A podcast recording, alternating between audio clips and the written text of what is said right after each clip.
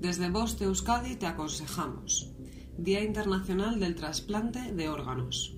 Cada 27 de febrero se celebra mundialmente el Día Internacional del Trasplante de Órganos y Tejidos, con el objetivo de destacar una actividad que salva vidas, brindando un homenaje a los que hacen posible este milagro. El Día Mundial de Trasplante de Órganos y Tejidos tiene el objetivo de promover una cultura de donación de órganos y tejidos.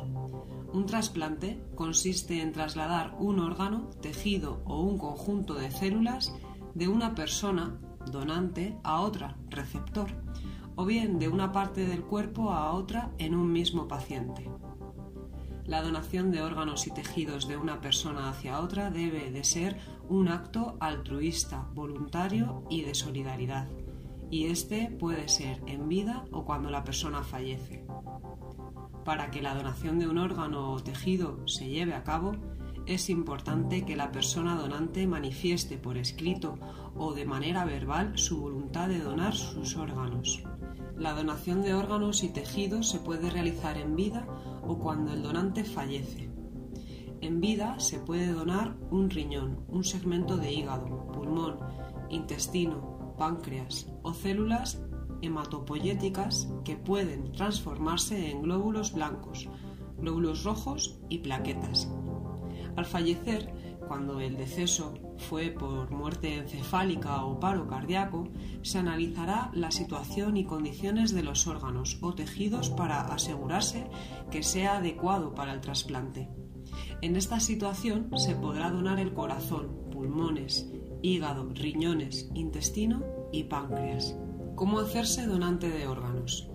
Si quieres ser donante, solo tienes que comunicar la decisión a tus familiares más allegados. Ellos siempre serán consultados, serán la garantía de que tu decisión se lleve a cabo. Según la ley de trasplantes en España, todos somos considerados donantes, si en vida no hemos expresado lo contrario pero obliga a que se pregunte a familiares o allegados sobre la voluntad del fallecido respecto a la donación. En la práctica siempre se respeta la decisión de la familia, que debe firmar lo que denominamos consentimiento familiar. Donación de vivo. La donación de vivo es posible si se cumplen las condiciones establecidas por la ley. El donante tiene que ser mayor de edad y gozar de buena salud física y mental.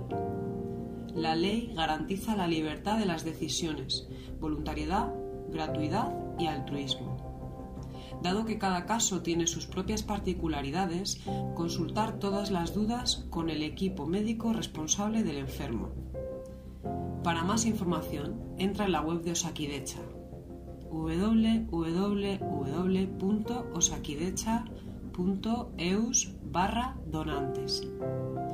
Post Euskadi entidad colaboradora del Departamento de Seguridad del Gobierno Vasco.